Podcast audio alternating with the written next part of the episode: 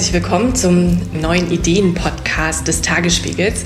Wir senden immer samstags ein Gespräch mit einem Wissenschaftler, Zeitdiagnostiker oder Publizisten zu einem der großen Themen der Zeit. Sie können diesen Podcast über die großen Podcast-Plattformen abonnieren oder direkt über tagesspiegel.de anhören. Mein Name ist Anna Sauerbrei, ich bin Mitglied der Chefredaktion des Tagesspiegels und auch zuständig für alles, was mit Debatten zu tun hat. Und ich freue mich sehr, in dieser Folge mit Silja Häusermann sprechen zu können. Guten Tag, Frau Häusermann. Guten Tag. Silja Häusermann hat den äh, Lehrstuhl für Schweizer Politik und vergleichende politische Ökonomie an der Universität Zürich inne. Sie ist bald 42 Jahre alt und die Schweizer Online-Zeitschrift Republik hat sie kürzlich als Überfliegerin der Schweizer Politikwissenschaft bezeichnet. Ihre Themen sind die Krise der Linken, der Umbau des Sozialstaates, Globalisierung und der Erfolg politischer Bewegungen. Und wir sitzen heute hier in Berlin äh, am Wissenschaftskolleg Kolleg in Hallensee. Das ist ein sehr schöner, sehr ruhiger Ort, ein bisschen abgelegen mit einem kleinen Park hinten dran. Ein bisschen unpraktisch für die Reporter, die hier den ganzen Kudamm runter rausradeln müssen, aber für Sie sicherlich ein schöner Ort zum Denken. Und äh, was werden Sie hier machen? Woran möchten Sie hier arbeiten? Mhm. Ich ähm, verbringe dieses Jahr am Wissenschaftskolleg und habe in dieser Zeit zwei Projekte, an denen ich arbeite. Eines befasst sich ganz konkret mit Sozialpolitik, mit den Konflikten, die in der Sozialpolitik heute ausgetragen werden. Worum geht es da?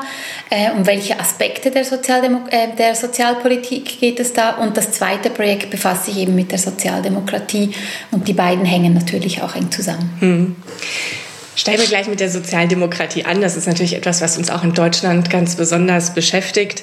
Die deutsche Sozialdemokratie scheint ja kaum noch zu retten zu sein. Jetzt hatten wir wieder eine neue Tiefstandumfrage kürzlich von Forsa, die die Partei in Bayern noch knapp über der 5-Prozent-Hürde sieht, bei 6 Prozent. Das war eine Umfrage aus dem Januar.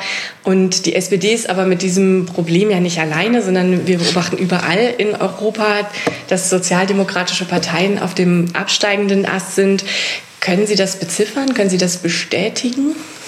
Ja, das äh, stimmt schon. Und ich glaube, es ist auch sehr wichtig zu sehen, dass das eben nicht ein deutschlandspezifisches Phänomen ist, sondern dass eigentlich in allen westeuropäischen Ländern, in denen die Sozialdemokratie in der Nachkriegszeit zu einer der großen Volksparteien geworden ist, äh, sie in den letzten 20, 30 Jahren 10 bis 20 Prozentpunkte äh, Wähleranteil verloren hat, in unterschiedlichem Ausmaß in verschiedenen Ländern, aber die Tendenz ist etwa dieselbe. Und das gilt aber nicht nur für die Sozialdemokratie, es gilt auch für die, ähm, was wir heute moderat rechten äh, Volksparteien nennen. Ähm, also es ist eher ein Phänomen des Verlustes von Wähleranteilen bei den Volksparteien, was eben auch die Sozialdemokratie betrifft. Und warum ist das so? Ist eine große Frage natürlich, die verschiedene Aspekte hat. Aber ähm, was ich betonen möchte und was ähm, meines Erachtens zum Teil in der öffentlichen Debatte auch ein bisschen untergeht, ist eben die strukturelle Dimension dieses Verlustes. Ähm, dass, es nicht, äh, dass wir es nicht zurückführen können auf einzelne strategische Fehler, die bestimmte sozialdemokratische Führungspersonen gemacht haben oder bestimmte Reformen. Ich meine, in Deutschland war die Agenda 2010 sicher sehr wichtig, unbestritten umstritten, sehr wichtig für die Entwicklung und Wahrnehmung der Sozialdemokratie.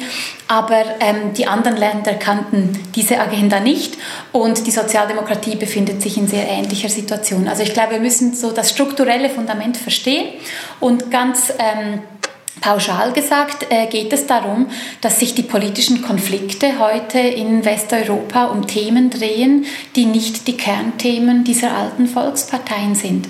Und dass diese Volksparteien deshalb heute ähm, Wählergruppen zusammenzuhalten versuchen, die sich früher in ihren Positionen gefunden haben, als eben die großen Themen der Volksparteien, nämlich der Konflikt zwischen Staat und Markt im, im 20. Jahrhundert wichtig waren. Es ging darum, äh, wie der Sozialstaat aufgebaut werden soll, wie großzügig er sein soll, für wen er welche Leistungen bereitstellen soll. Und das waren die Themen, mit denen, mit denen diese Parteien, die konservativen Parteien und die sozialdemokratischen Parteien groß geworden sind. Ähm, in diesen Themen ist sehr viel passiert, sehr viel, sehr viel erreicht worden im 20. Jahrhundert. Ähm, aber ab den 80er Jahren ungefähr ähm, kamen eben neue Themen auf das hat auch mit äh, soziostrukturellen Veränderungen zu tun, mit dem Wandel der Wirtschaft, der Bildungssysteme, mit dem Wandel der Rolle der Frau, also gesamte gesellschaftliche Umwälzungen. Darauf können wir vielleicht auch noch eingehen. Aber ähm, der Punkt ist, dass dort neue Themen aufkamen, auch in Deutschland ja sehr deutlich, die Umweltbewegung, die Frauenbewegung, Bewegung für internationale Solidarität, für Frieden, für Minderheitenrechte.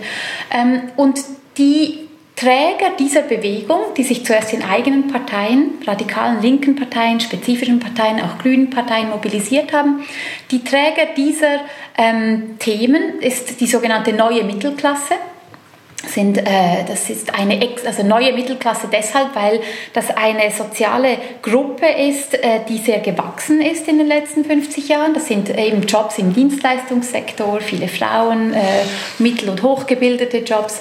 Aber das sind Leute, denen diese Anliegen sehr wichtig sind. Und die wurden zunehmend erfolgreich in die Sozialdemokratie integriert, haben dadurch die sozialdemokratischen Parteien aber auch verändert. Also die Sozialdemokratie, die noch ganz klar einfach für einen ähm, großen, starken Sozialstaat stand in allen Ländern bis in die 80er Jahre, steht heute auch für ganz andere Themen, für Gleichstellung zwischen Mann und Frau, für Frieden, für Umweltschutz etc. Und das sind aber Themen, die eben, ähm, wie soll ich sagen, nicht, äh, nicht direkt jetzt mit dem Klassenkonflikt ähm, verbunden sind, sondern die, die gegenläufig oder nicht gegenläufig, aber die quer dazu verlaufen. Nicht? Also sie haben sowohl Wähler ähm, auf ähm, äh, fiskalpolitisch konservativen Positionen als auch Wähler auf staatsinterventionistischen Positionen, die sich mit diesen Themen identifizieren können. Und zu diesen Themen hat sich eben seit den 90er Jahren in Westeuropa auch ein Gegenpol entwickelt. Das sind die äh, konservativ-nationalistischen Parteien, die sehr starken Zulauf erleben in den letzten 10, 20 Jahren, die sich eben gegen, diese, gegen diesen kulturellen Liberalismus und Universalismus stellen. Und ähm, das führt dazu, dass diese dass diese neue Konfliktlinie zwischen universalistischen Werten und ähm, traditionalistisch äh, Werten, ähm, die eben quer zum Klassenkonflikt verläuft, dass diese ähm, Konfliktlinie ehemalige Wählerschaften spaltet, welche die Volksparteien eben heute nicht mehr beide ansprechen können mit einem und demselben Programm. Mhm. Gleichzeitig hat sich ja auch das Wählerpotenzial sehr stark verändert. Das heißt, die ursprüngliche Industriearbeiterschaft, die dann ganz stark auch auf die Sozialdemokratie und andere linke Parteien abonniert war, die gibt es so auch nicht mehr. Was, was, macht, es, was macht das aus? Genau, das ist auch ein sehr wichtiges ähm, Element, dass sich eben einfach die Größe der verschiedenen sozialen Gruppen verändert hat. Wir haben ja oft, ähm, wenn wir so Grafiken sehen, wie stark sich die Zusammensetzung gerade sozialdemokratischer Wählerschaften verändert hat, vom, von von Arbeiterklasse hin zur Mittelklasse. Es sind ja heute ähm, etwa zwei Drittel Mittelklassewähler, ein Drittel Arbeiterklassewähler, während das vor 30 Jahren noch genau umgekehrt war. Das sind wirklich sehr eindrückliche Zahlen, aber das suggeriert im ersten Moment, all die Arbeiter haben die Sozialdemokratie verlassen. So ist es nicht. Ähm, es gibt heute sehr viel weniger Arbeiter und Arbeiterinnen als noch vor 30 Jahren ähm, weil, also insbesondere wegen der Deindustrialisierung, aber auch wegen der Bildungsrevolution. Die ähm, jüngeren Kohorten sind sehr viel ähm, besser ausgebildet. Ähm, das heißt, die Mittelklasse ist enorm expandiert. Ähm, und die, äh, eben dieser schrumpfende Anteil Arbeiterklassewähler in der Sozialdemokratie geht zum größten Teil auf Kosten dieses Strukturwandels.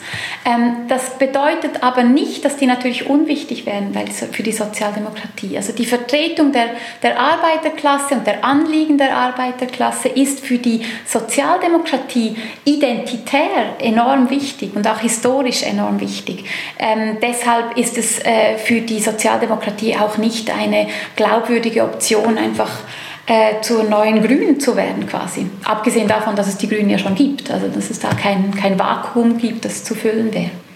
Das heißt, ein Stück weit hat sich die Sozialdemokratie zu Tode gesiegt, denn sie hat ja immer diese Bildungsexpansion auch ganz stark betrieben und als Thema gehabt. Ja, also das ist eine, eine drastische Art, das auszudrücken und äh, scheint auch, ähm, also wirkt natürlich nicht ganz richtig in Anbetracht dessen, dass ja die Un Ungleichheit ansteigt und ähm, äh, Probleme wie Armut äh, nicht gelöst sind. Aber wenn wir uns anschauen, ähm, wie prävalent diese, Themen, the äh, diese Probleme sind in den Gesellschaften und wen sie betreffen, dann sieht man schon, dass die Sozialdemokratie natürlich ähm, enorme Erfolge äh, ähm, erreicht hat, gerade in der Bekämpfung der Altersarmut zum Beispiel äh, oder im, im äh, Beschäftigungs, ähm, in den Beschäftigungskonditionen im Verlauf des 20. Jahrhunderts.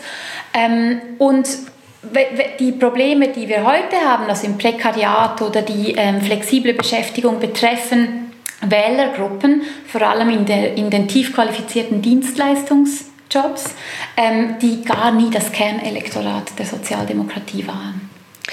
Wäre es denn eine Möglichkeit für sozialdemokratische oder linke Parteien, sich dann auf dieser kulturellen Achse schärfer zu positionieren? Also das ist ja auch eine Debatte, die wir hier in der Sozialdemokratie in Deutschland durchaus gesehen haben. Bei der letzten Bundestagswahl hat die SPD eine halbe Million Stimmen verloren an die äh, Alternative für Deutschland. Wäre das eine strategische Option aus Ihrer Sicht? Ähm, natürlich ist das eine strategische Option. Es gibt eigentlich zwei, quasi zwei radikale strategische Optionen. Die eine ist so ganz Richtung Mittelklasse zu fahren, eben Richtung, Richtung äh, Grüne ähm, oder Richtung universalistische Werte, um das nicht äh, an einer Partei festzumachen, die sich ja auch im Wandel befindet. Ähm, aber die hat natürlich als direkte Konsequenz ähm, den Verlust von Wählerstimmen auf der anderen Seite dieser heute sehr polarisierten, salienten Konfliktdimension. Die andere radikale Lösung ist ganz klar in Richtung eines sozial ähm, expansiven, aber äh, quasi gesellschaftspolitisch konservativen Pols zu steuern. Da, da gibt es ja auch Tendenzen, äh, insbesondere in Deutschland ähm, heutzutage. Das könnte auch gewisse Wählergruppen ansprechen, hätte aber massive Wählerverluste eben auf dem, ähm, in der Mittelklasse und im universalistischen Pool zu folgen. Also insofern sind das natürlich strategische Optionen. Ähm, beide ähm, sind aber in einem, in einem Zielkonflikt äh, gefangen, sozusagen. Also beide, beide Elektorate gleichzeitig bedienen ist schwierig. Ähm, rein numerisch ähm, ist die Zahl der zu gewinnenden Wähler am universalistischen Pol sicher größer. Ähm, aber das ist nicht eine rein numerische Frage. Es geht ja auch mhm. um die Identität dieser Partei. Ich glaube, letztlich ähm, Letztlich, aber das ist eine sehr strukturalistische Sicht, die natürlich für Entscheidungsträger in den Parteien auch nicht wahnsinnig attraktiv ist. Letztlich gibt es wenig Grund anzunehmen, dass diese Volksparteien auf ihre 40 Prozent zurückkommen können. Hm? Ähm, sondern äh, ich denke, sie haben heute eine sehr wichtige, aber vielleicht eine etwas andere Funktion, nämlich ähm, irgendwo zwischen 15 und 30 Prozent, je nach, je nach Land, ähm, einen, einen Pol, einen parteipolitischen Pol darzustellen, der weiterhin sehr stark auf ökonomischen, sozialpolitischen Themen mobilisiert, Wähler anspricht, denen diese Themen sehr wichtig sind. Die gibt es, aber es sind nicht 40 Prozent. Ähm, und dann in dieser, in dieser äh, Position Mehrheiten zu beschaffen für eine sozialdemokratische Politik. Diese Mehrheiten werden aber vielleicht unterschiedlich aussehen, je nach Politikvorlage äh, oder je nach Reform. Sie haben sich ja auch mit der Frage beschäftigt, was diese Verschiebungen und das Schrumpfen der Wählerzustimmung zu sozialdemokratischen Parteien für den Sozialstaat heißt. Denn man könnte ja denken, dass ähm, wenn es weniger Wähler für diese Parteien gibt, es auch weniger politische Vertretung im, im politischen Raum, in der Demokratie gibt für das Prinzip Sozialstaat und dass deswegen Sozialstaatlichkeit abgebaut wird. Können Sie das beobachten in Europa? Gibt es weniger Sozialstaat? Ja, auch das ist ähm, nicht ganz einfach so zu, äh, zu beantworten, ob es einfach mehr oder weniger Sozialstaat gibt. Also was wir sicher sehen, ist, dass der Sozialstaat umgebaut wurde in den letzten ähm, 20 Jahren. Ähm, es war ganz bestimmt kein radikaler Kahlschlag des Sozialstaates, wie man das zum Beispiel in den 90er Jahren noch äh, erwartet hat. Da dachte man, Globalisierung, Neoliberalismus, die Machtbalance wird sich zum Kapital verschieben, der Sozialstaat wird quasi auf amerikanisches oder britisches Level zurückgefahren. Das ist nicht geschehen in Westeuropa. Es gab einschneidenden Rückbau des Sozialstaates, aber meistens oder in den meisten Fällen bei sozialen Gruppen, ähm, oder bei spezifischen sozialen Gruppen, äh, die, die, wie soll ich sagen, die nicht äh, quasi die Kerngruppe der etablierten Ansprüche äh, darstellt. Also ähm, Liberalisierung im Arbeitsmarkt wurde vor allem vorgenommen bei, äh, bei Beschäftigungen, die sowieso weniger geschützt waren. Ähm, vielerorts wurden auch Sozialhilfe oder ähm, äh, Invalidenversicherung ähm, zurückgefahren, also bei spezifischen Gruppen. Ähm, das heißt, es gab einen Rückbau des Sozialstaats, aber keinen keinen generellen Kahlschlag des Sozialstaates. Und das liegt auch darin, dass die Zustimmungswerte zu großzügigen sozialpolitischen Leistungen heute unglaublich hoch liegen und zwar quer durch das Parteienspektrum. Also das ist auch wichtig zu sehen. Es ist nicht mehr so, dass quasi die sozialdemokratischen Wähler wollen großzügige Renten und die bürgerlichen Wähler wollen die nicht. Nein, alle wollen großzügige Renten. Ähm, ich habe gerade gestern Zahlen angeschaut, ähm, neue Umfragezahlen angeschaut in allen westeuropäischen Ländern, wenn Sie sich anschauen, wie viele Leute denken, dass äh, Rentenansprüche gesenkt werden müssten aus fiskalischen Gründen, dann sind das nirgends mehr als 5 bis 7 Prozent der Bevölkerung. Mhm. Also das sind nicht einfach die linken Wähler, die das nicht wollen, sondern der Sozialstaat genießt eine unglaubliche Zustimmung. Das übersetzt sich aber nicht in Wählergewinne für die Sozialdemokraten. Ähm, und das liegt einerseits daran, dass das eben keine distinktiven Appelle dieser Parteien mehr sind. Ähm, also das ist nicht ein Grund, jetzt äh, die, die Partei zu wählen. Und das liegt andererseits daran, dass die polarisierenden oder eben die distinktiven Appelle ähm, spezifischer sind. Also was meine ich damit? Ähm, die, die, diese gesellschaftspolitische Dimension, die heute sehr polarisiert ist, die wirkt sich auch auf sozialpolitischen Wettbewerb aus. Ähm, und zwar indem zunehmend auch sozialpolitische Reformen in, in den Begriffen dieser gesellschaftspolitischen ähm, Konflikte geframed mhm. werden. Gute Beispiele sind einerseits ähm, was wir Wohlfahrtschauvinismus nennen, also dass man zum Beispiel ähm, eben Sozialleistungen zurückfährt, aber nur für Leute, die noch nicht äh, fünf oder mehr äh, Jahre im Land sind. Oder auf der anderen Seite familienpolitische Expansion, also Ausbau von Kinderkrippen zum Beispiel, die eine sehr starke gleichstellungspolitische Konnotation haben.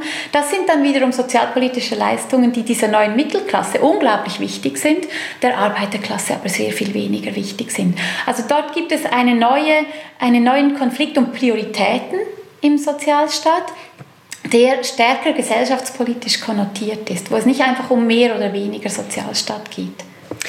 Das heißt, die ursprüngliche Arbeiterschaft, die die sozialdemokratischen Parteien verlassen hat, die kann sich mit ihren Anliegen weniger repräsentiert fühlen, weil stärker Sozialstaat für die Mittelschichten gemacht wird?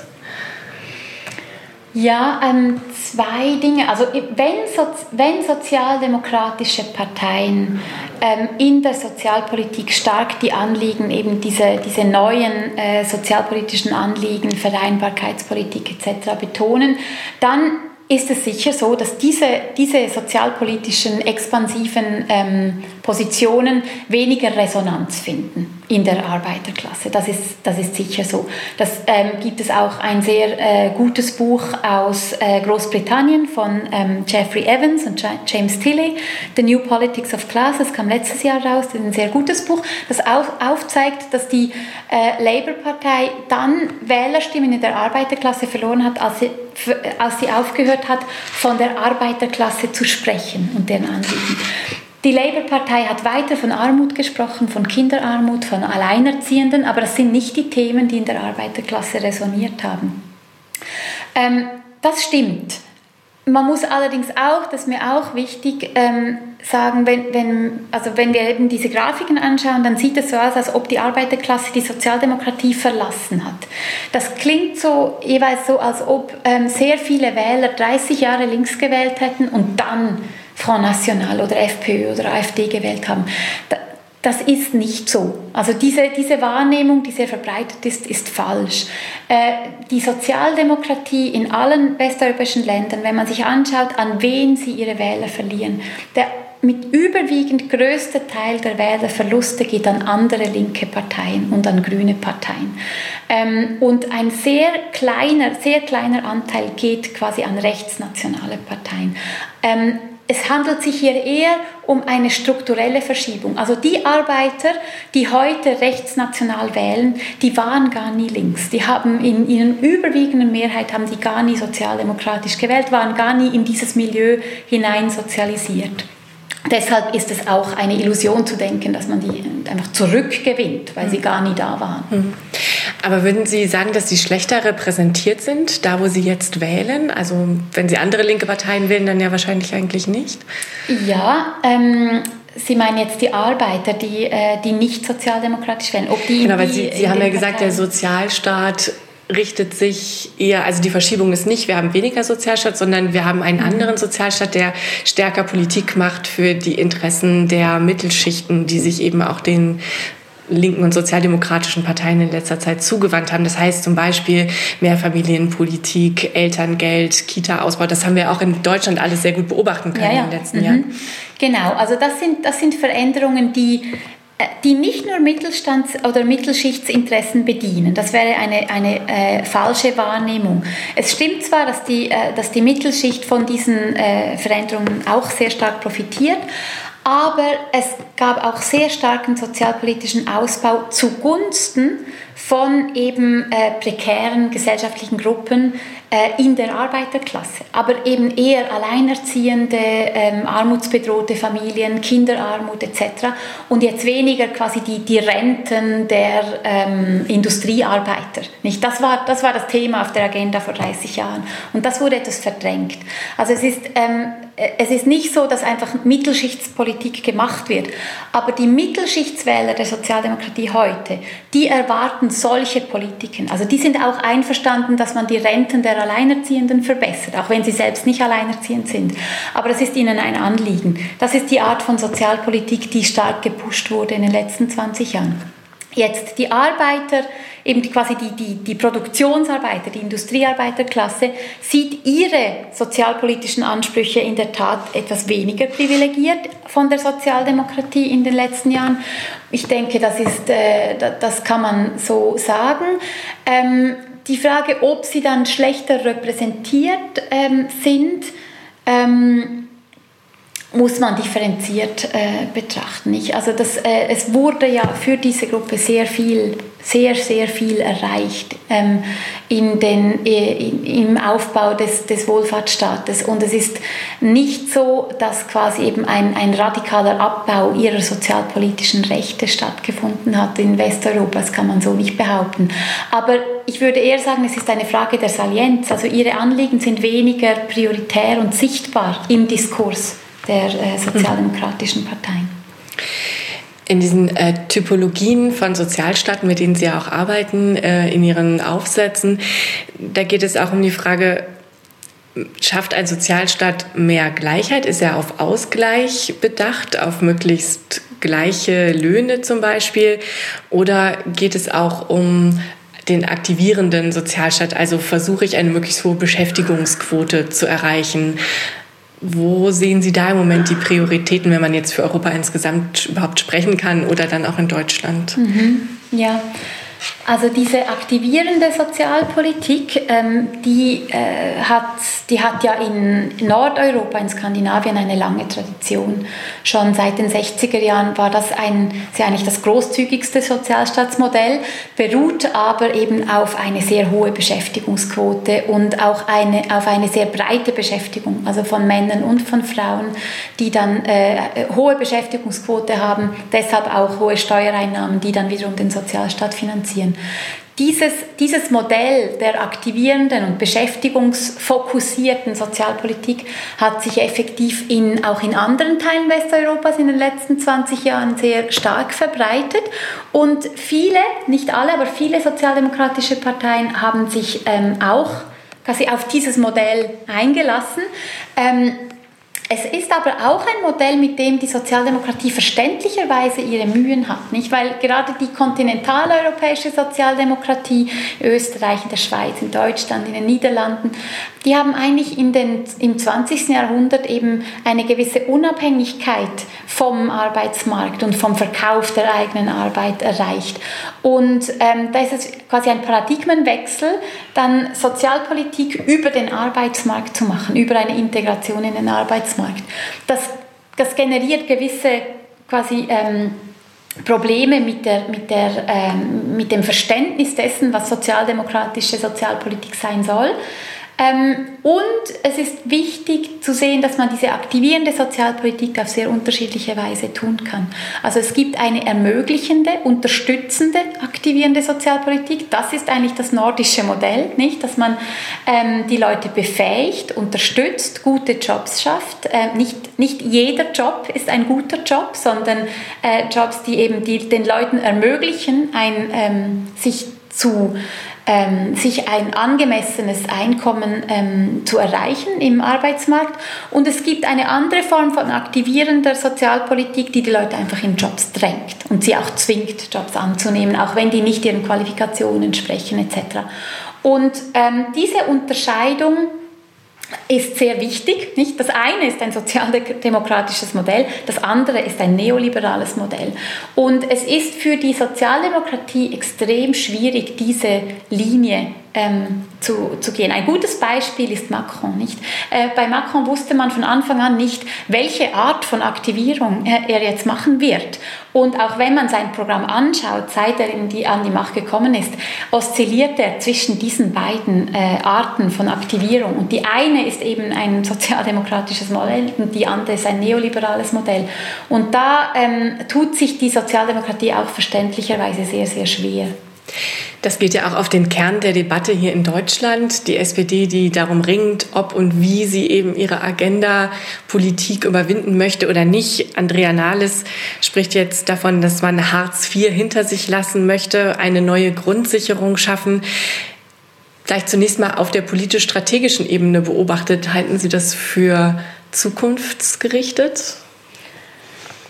Ja, also da gibt es sicher ähm, Experten, die noch besser Auskunft geben können, nicht zur deutschen Situation. Aber so wie ich sie wahrnehme, ist es ja schon so, dass ähm, Hartz IV und die Agenda 2010 ähm, in Deutschland einfach sehr schnell und sehr radikal Veränderungen mit sich gebracht haben.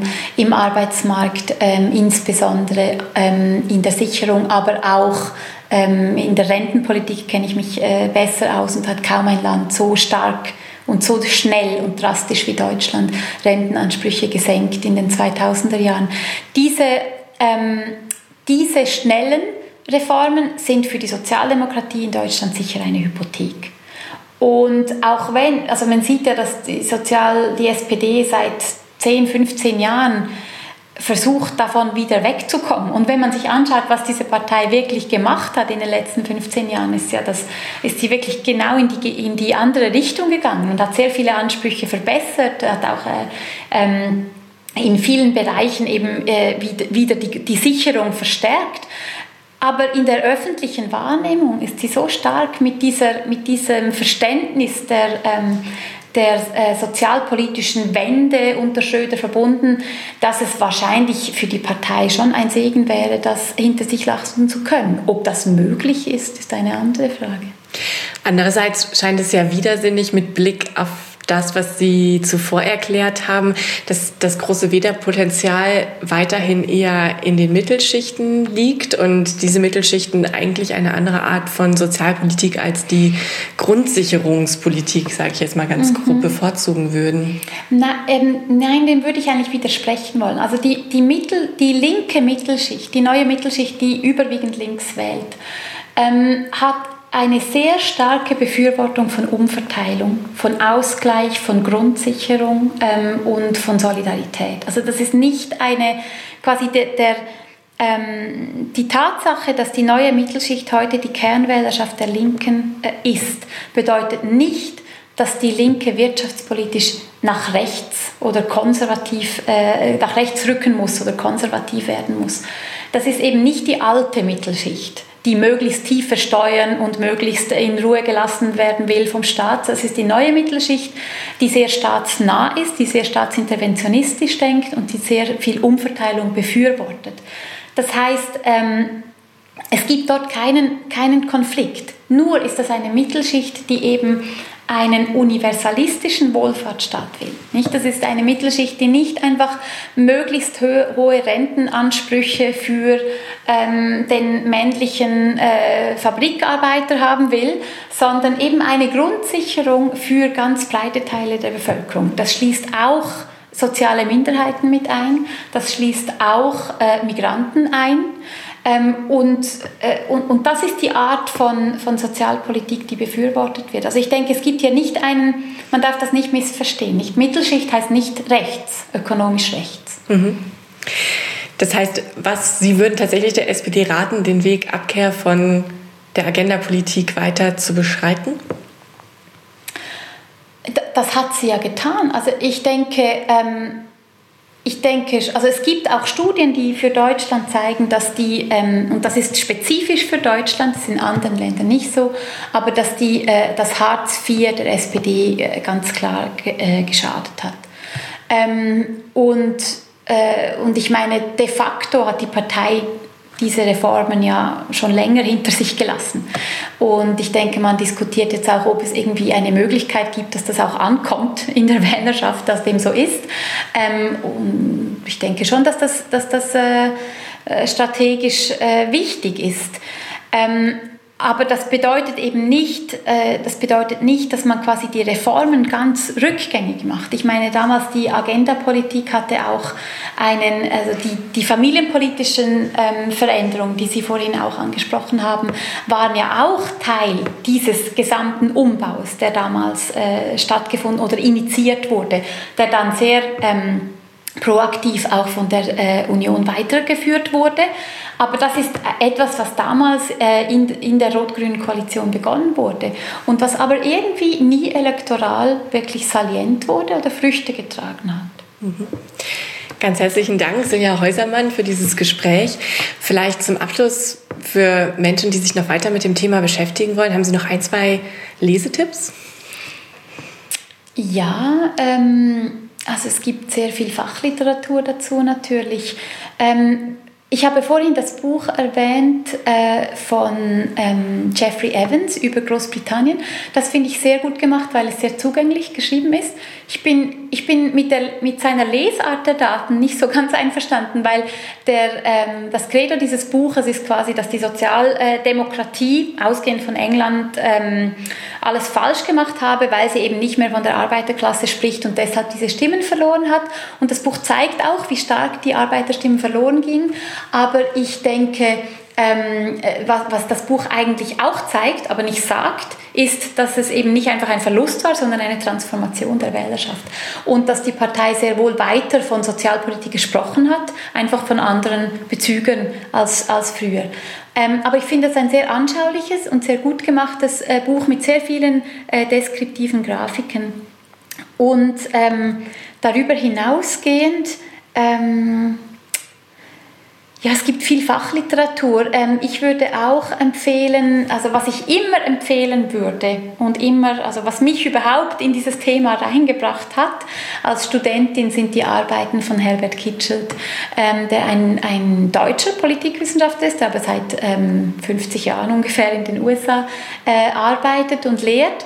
Und Herbert Kitschelt hat 1994, also genau das 25-Jahre-Jubiläum dieses Buches, ein Buch herausgegeben zur Transformation der Sozialdemokratie, in dem er eigentlich alles, was wir jetzt gerade besprochen haben, ungefähr so vorweggenommen hat und vorhergesehen hat. Und das ist ein Buch, das, wenn man das heute wieder liest, ist es unglaublich, ähm, wie wie klar er das damals schon gesehen hat und das zeigt eben auch, wie strukturell diese Prozesse sind. Also Sie können den Parteivorsitzenden dreimal auswechseln und Sie können die auf die Wahlplakate etwas anderes schreiben, aber es, sind hier strukturelle unterliegende Kräfte am Werk, die, ähm, die sich nicht so schnell drehen oder beeinflussen lassen. Ganz herzlichen Dank, Silja Häusermann, Politikwissenschaftlerin aus Zürich, derzeit zu Gast am Wissenschaftskolleg in Berlin. Das war das Demokratische Forum, der Ideen-Podcast des Tagesspiegels und hören Sie uns gern wieder nächste Woche, Samstag. Dankeschön und tschüss.